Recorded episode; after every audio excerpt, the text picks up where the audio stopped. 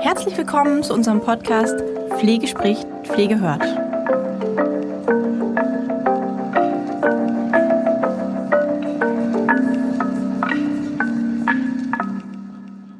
Hallo und herzlich willkommen zu unserer heutigen Podcast-Folge, der ersten Folge im neuen Jahr. Ein frohes neues Jahr für alle unsere Hörer. Ich freue mich, dass wir wieder neu starten können. Es gab einen Blogartikel bereits zu dem Thema, was wir heute uns anschauen. Und zwar ging es um Fehler. Fehler von Kollegen, mit Fehlern von Kollegen umgehen, aber auch mit eigenen Fehlern umgehen, klarkommen. Und ich hatte ja im Blogartikel schon angedeutet, dass ich ein Buch zu dem Thema, was wirklich sehr, sehr weit gefächert ist, ähm, dafür einmal gewählt habe, um mir nochmal ein paar neue Perspektiven anzuschauen und wirklich mal zu gucken, okay, ähm, von welcher Warte aus gucken wir uns denn das Ganze jetzt mal an. Dieses Buch ist tatsächlich ein Buch, was für die Pflege geschrieben wurde. Das heißt, aus Fehlern lernen, Fehlermanagement in Gesundheitsberufen. Die Autoren heißen Borgward und Kolpatzik, etwas sperriger Name. Ähm, aber ein sehr gutes Buch, wo man tatsächlich den ganzen Bereich Pflege und Fehler sich anschauen kann. Also was ist das eigentlich? Ähm, was führt zu Fehlern? Wie geht man mit Fehlern um? Wie ist das mit dem ganzen professionellen Berufsverständnis und Fehlern, Haftungsrecht? Ähm, ja, wie sage ich es dem Patienten, ist zum Beispiel ein Kapitel oder auch es gibt äh, viele Beispiele in dem Buch, ähm, in denen es um das Sicherheitsmanagement in der Charité zum Beispiel geht oder auch um Fehlerkultur für die Altenpflege und auch den hausärztlichen Bereich. Das heißt, es ist wirklich sehr äh, umfassend. Fehler nur aus der Perspektive einer Führungskraft. Das wollte ich hier jetzt irgendwie nicht mit reinbringen, weil es ja letztendlich auch im Blogartikel ging es um Fehlern von, Fehler von Kollegen, wobei ich ähm, das auch zu, zu äh, kurz finde, denn dieser ganze Bereich Fehlermanagement, der geht ja, ja viel, viel weiter.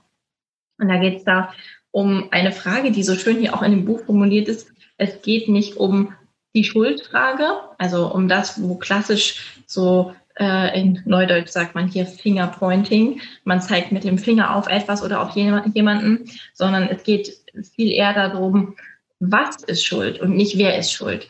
Und sehr, sehr häufig sind das tatsächlich Organisationsstrukturen oder auch Strukturen, die gar nichts konkret mit dem einzelnen Mitarbeiter unbedingt zu tun haben, beziehungsweise aus denen sie sich nicht unbedingt herausbewegen können. Und hier ist eben der Ansatz zu schauen, wie kommen wir denn dazu, dieses Was zu eliminieren, beziehungsweise aus dem Was auch zu lernen?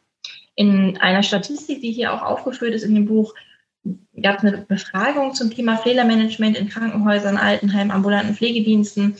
Und da ist rausgekommen, dass 51,5 Prozent der Menschen, die Fehler gemacht haben, aus diesem Fehler auch gelernt haben. Also über die Hälfte der Menschen haben diesen Fehler auf jeden Fall nicht nochmal wiederholt gibt ja ganz, ganz viele Sprichworte zu dem Thema Fehler. Zum Beispiel auch ein, ein schlauer Mensch macht einen Fehler eben nur einmal und ein Dummer macht ihn mehrmals. Ähm, auch das muss nicht unbedingt immer zutreffen. Es geht ja tatsächlich auch darum, wie gehe ich letztendlich damit um und wie ist es dazu gekommen zu diesen Fehlern. Also Menschen machen Fehler und wenn man keine Fehler macht, dann macht man nichts. Ja, Menschen lernen aus ihren Fehlern und grundsätzlich sind Fehler erstmal menschlich und auch möglich und lehrreich. Trotzdem ist es halt natürlich gerade im Pflegebereich ähm, ja nach wie vor noch schwerer, auch im Pflege- und Behandlungsalltag da ganz offen drüber zu sprechen und auch konstruktiv über Fehler zu reden und dann gemeinsam miteinander aus Fehlern zu lernen. Also hier ist es ganz wichtig, gemeinsam als Team, als Einrichtung eigentlich an einer ja, man sagt auch Sicherheitskultur oder Fehlerkultur Kultur auch zu arbeiten und zwar auch fachübergreifend und da ganz ähm, offen auch mit umzugehen.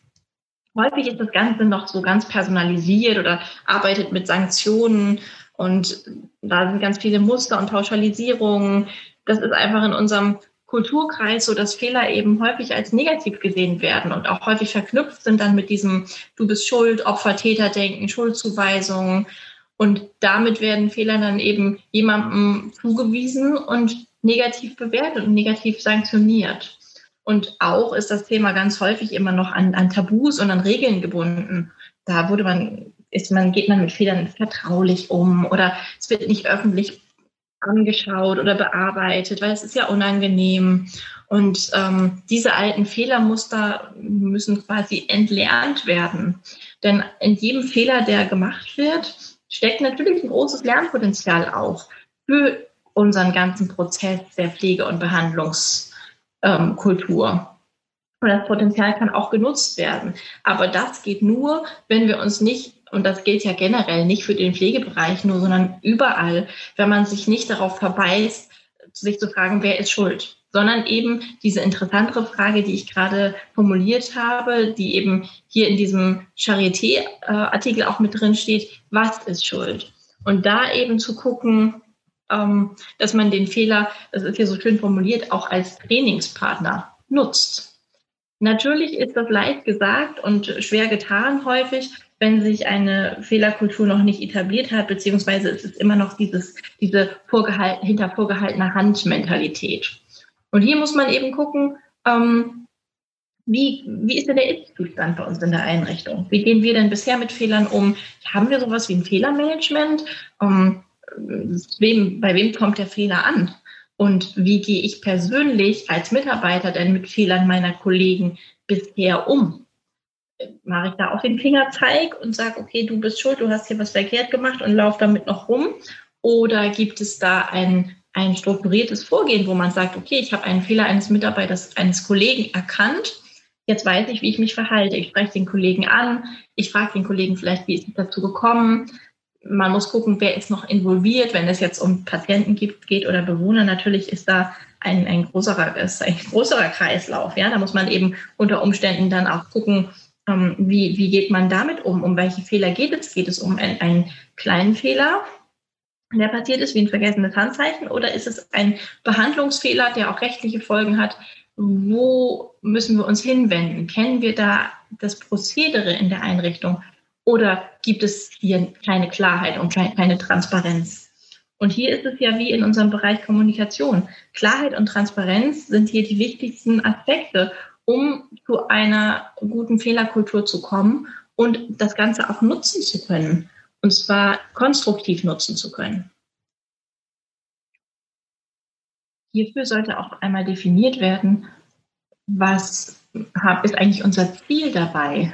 Unser Ziel ist, Fehler zu vermeiden, aber das ist ja nicht das Hauptziel, sondern häufig ist das das generelle Ziel, auch gerade jetzt in der Pflege, ist dass eben die Patientenversorgung oder die Bewohnerversorgung oder Klientenversorgung, wo auch immer wir uns befinden, besser und sicherer zu machen. Und häufig ist es so, dass eine bessere Vernetzung hier auch von Vorteil wäre und dass nicht nur der Fehler, sondern auch ein Fehlverhalten generell ins Blickfeld genommen wird.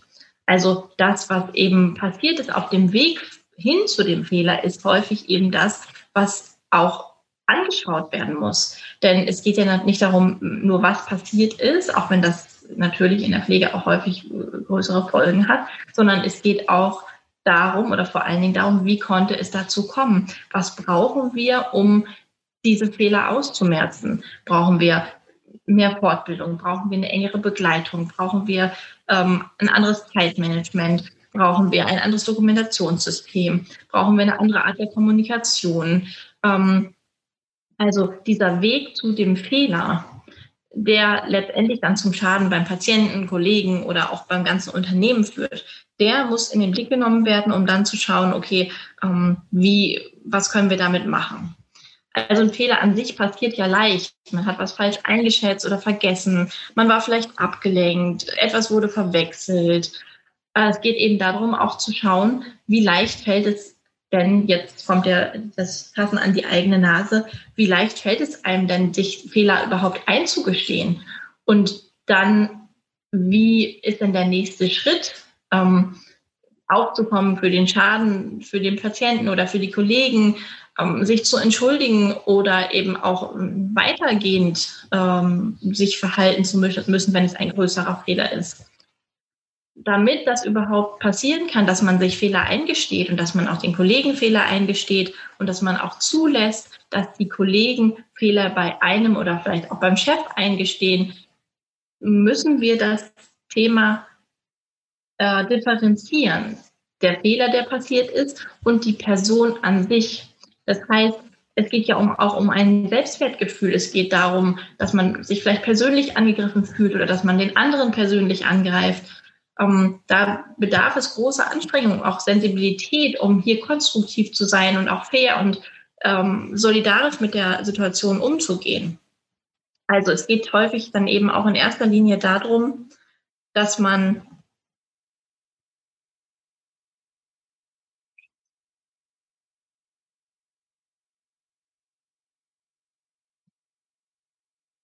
dass man diese Fehlerkultur auch so etabliert, dass es auch möglich sein darf, sich kritisch zu äußern. Und dass es nicht darum geht, jemand ist unkollegial oder sogar als Verräter denunziert wird oder auch dann ausgegrenzt wird, wenn auf etwas aufmerksam gemacht wird. Das heißt, dieser, dieser, dieses Thema Fehl, Fehlverhalten, das zieht sehr große Kreise. Es geht eben darum, erstens zu schauen, wie gehen wir bisher damit um in unserer Einrichtung?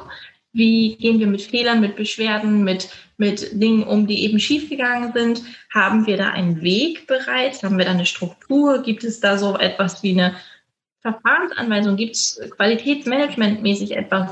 Wie wird es weitergegeben? Wie wird das überhaupt kommuniziert? Sind alle Mitarbeiter im Boot? Wissen alle Mitarbeiter, es ist in Ordnung, einen Fehler zuzugeben?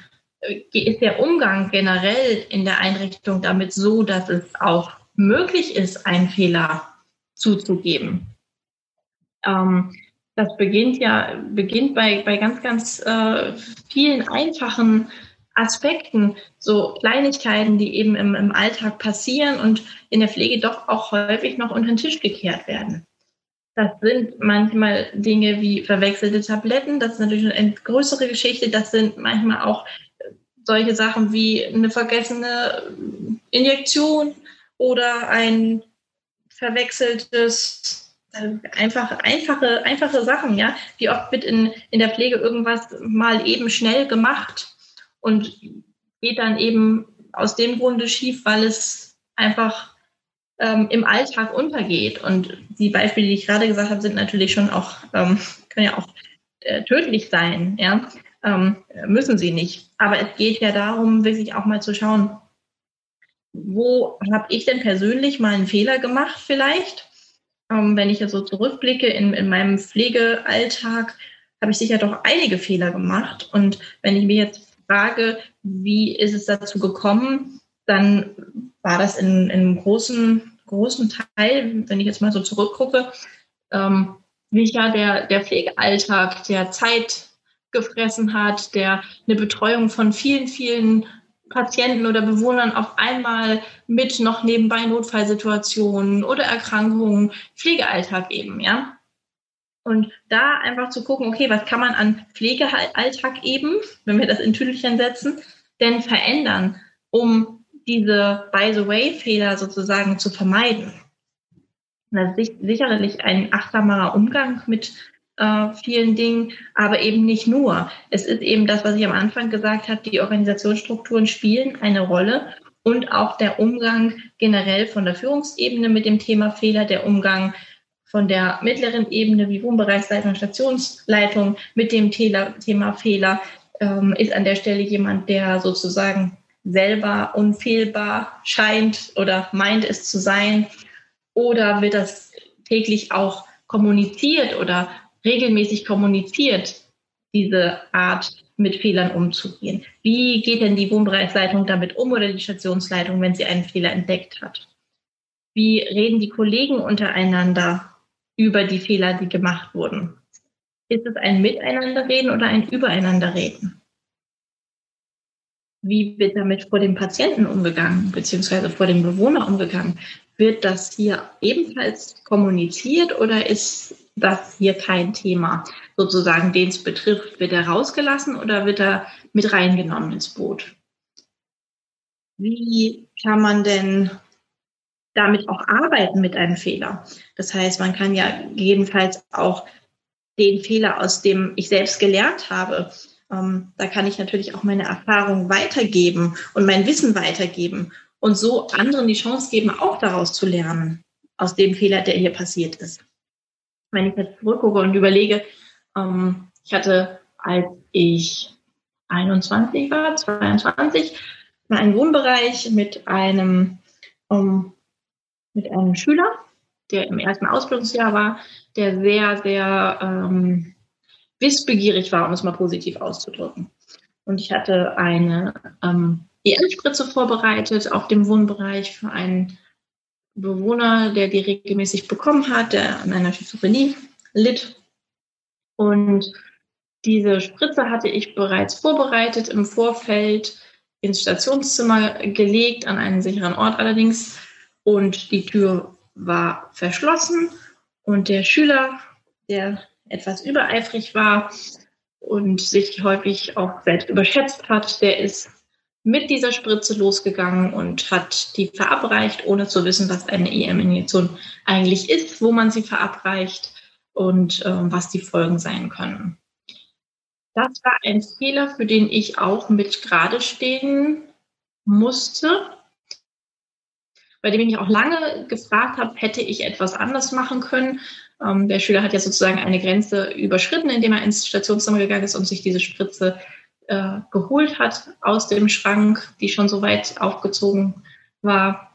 Und wenn ich mich jetzt im Nachhinein das wieder fragen würde, würde ich etwas anderes machen. Für den Fehler habe ich auch ähm, ja, bezahlt, ähm, im wahrsten Sinne des Wortes ähm, würde ich sagen, ja, natürlich. Ich würde diese, diese Injektion immer direkt beim Patienten vorbereiten und würde natürlich nicht die fertig vorbereitet, selbst wenn ich sie zehn Minuten später geben wollte, ähm, in den Schrank legen.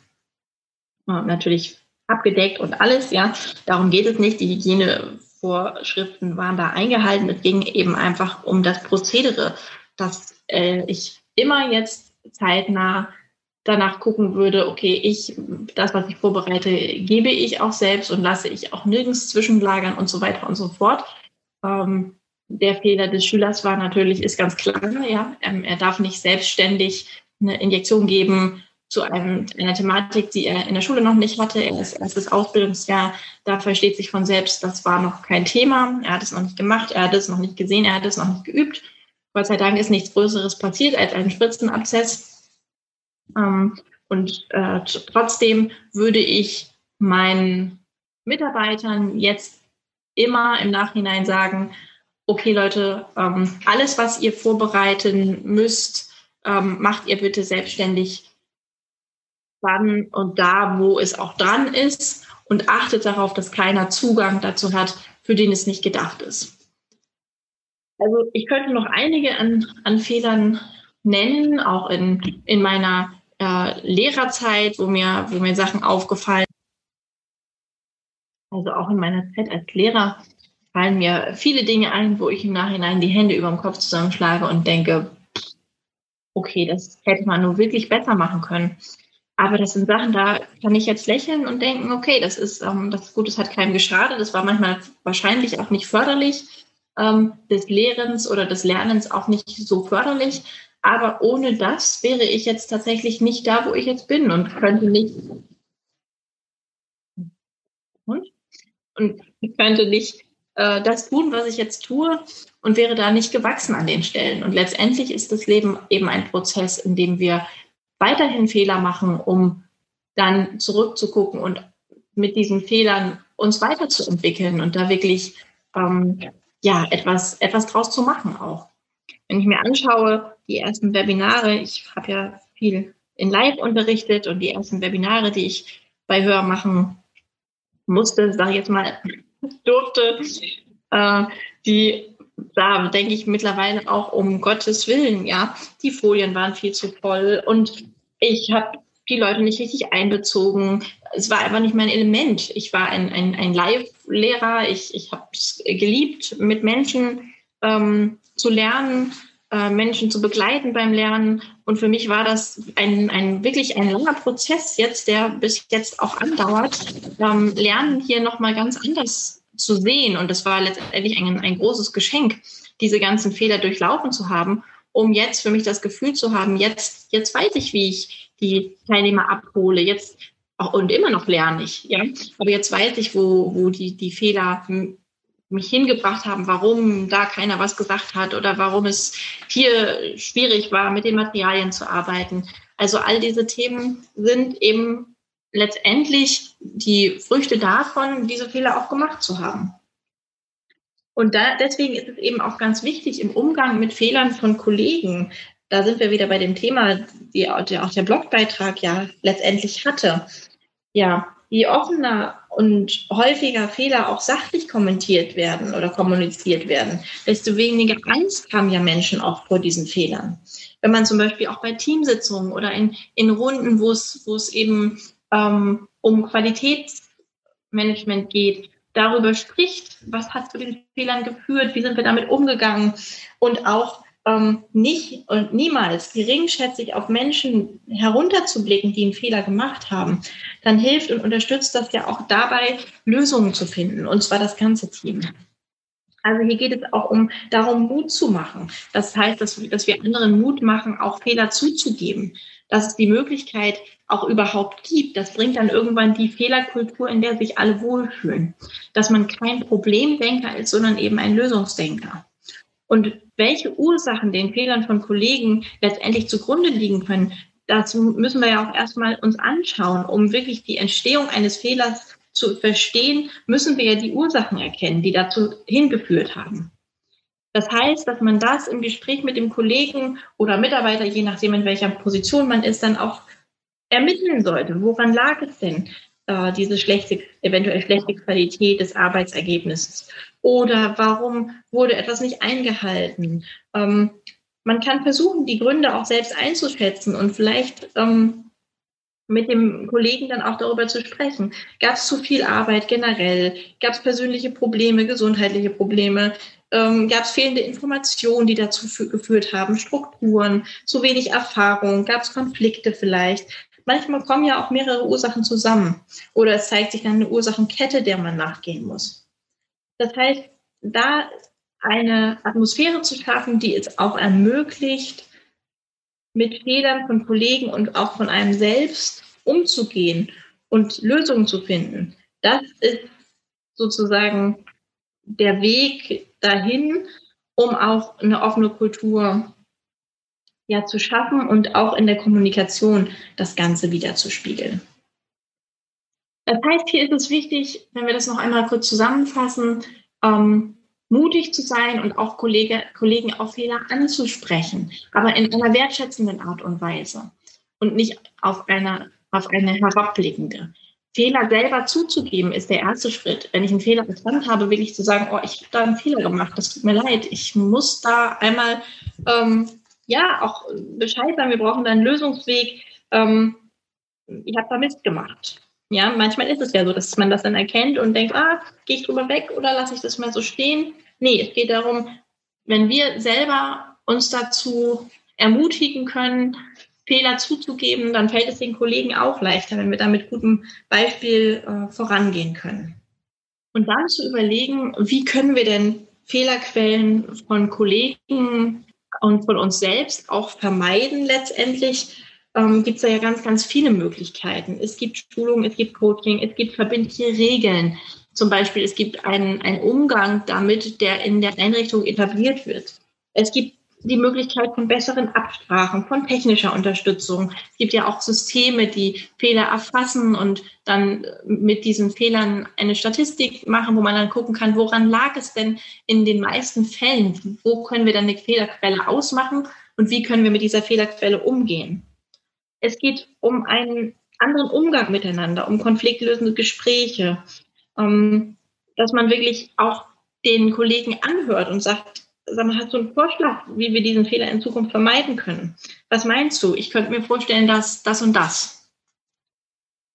Und vielleicht kann es auch eine Idee sein, in der Einrichtung so eine Checkliste zu erstellen. Zehn Gebote für, das, für den Umgang mit Fehlern oder generell eine Art Flussdiagramm oder eine Verfahrensanweisung, die man gemeinsam erarbeitet. Wie wollen wir denn, wie erörtern wir Fehler? Wie gehen wir da vor? Ähm, mit wem spricht man darüber? Wird es im ganzen Team besprochen? Wer ist ein Fehlermanager, Ansprechpartner? Ähm, wie wollen wir denn generell im Unternehmen eigentlich Konflikte lösen? Und wie ist es denn, wenn ich selbst betroffen bin von dem Fehler meines Kollegen? Welche Möglichkeiten und Gelegenheiten sehen wir da? Ja, damit, das war viel länger und viel mehr, als ich eigentlich geplant hatte. Ich noch dies und das und jenes mit aufnehmen wollte. In dem Buch, was ich am Anfang erwähnt hatte, ist das natürlich ganz differenziert. Da ist das zum Beispiel auch das Ethik, das Thema Ethik nochmal mit ange, ähm, angeschaut, wenn es um, um Fehler geht, die auch zum Tod führen können zum Beispiel oder grobe Pflegefehler. Es wird das Thema Arbeitsbelastung mit angeschaut. Es werden Beispiele gegeben. Ähm, dann gibt es noch ein Kapitel über Recht. Vorbeugen ist besser als haften. Und ein Blick über den Tellerrand gibt es auch Fehlervermeidung durch Qualitätssicherung. Da geht es um die USA. Also es ist wirklich ähm, auf jeden Fall lesenswert, wenn man sich mit dem Thema nochmal mehr auseinandersetzen möchte. Aber generell, in, egal in welcher Position man ist, sicher, wenn man jetzt in der Leitungsposition ist, dann macht es vielleicht noch mehr Sinn, wenn man sich bisher damit noch nicht befasst hat, mal zu gucken, Mensch, wie läuft denn das eigentlich in unserem Betrieb hier bisher? Wie gehe ich denn eigentlich persönlich als Leitung, als PDL, als Wohnbereichsleitung, ähm, als Einrichtungsleitung mit Fehlern um? Wissen meine Mitarbeiter eigentlich, was ich mit meinen Fehlern mache oder ob ich Fehler mache? Und wenn ja, wie sich diese Fehler auswirken? Oder wird darüber nicht gesprochen? Gibt es ein Fehlermanagement und eine Transparenz und eine Struktur? Oder gibt es nur etwas, was sich Beschwerdemanagement nennt und sich sozusagen in die andere Richtung bewegt? Da kommt ja eine Beschwerde rein und natürlich ist diese Beschwerde häufig auf einem Fehler entstanden. Ähm, das wird dann auch angeguckt aber das ist nicht, geht nicht um den Umgang, um den konstruktiven Umgang bezüglich Fehlern unter Kollegen, Fehler im Team. Ähm, was machen wir damit? Wie bringt uns dieser Fehler weiter? Also sich darüber mal Gedanken zu machen, ist auf jeden Fall ähm, ein, ein ganz wichtiges Thema, um auch einfach ein Wohlbefinden bei allen Beteiligten aufrechtzuerhalten in so einem Team. Ich habe erst überlegt, ob das ein guter, guter Podcast-Start für das Jahr 2021 ist. Der Blogbeitrag äh, war ja auch schon, hat sich ja auch schon um Fehler gedreht, aber letztendlich ist doch eigentlich perfekt, denn ein halbes Jahr ist ja immer etwas, aus dem wir auch ganz, ganz viel mitgenommen und gelernt haben, besonders aus dem letzten, denke ich mal. Und auch hier konnte man eben dann sagen, okay, wir, die Fehler aus dem letzten Jahr nehmen wir nicht wieder mit. Wir gucken sie uns an und schauen, okay, wie können wir dann damit umgehen und das dieses Jahr besser machen. Ja, ich freue mich auf den nächsten Podcast. Vielen Dank fürs Zuhören und wir hören uns nächste Woche. Tschüss.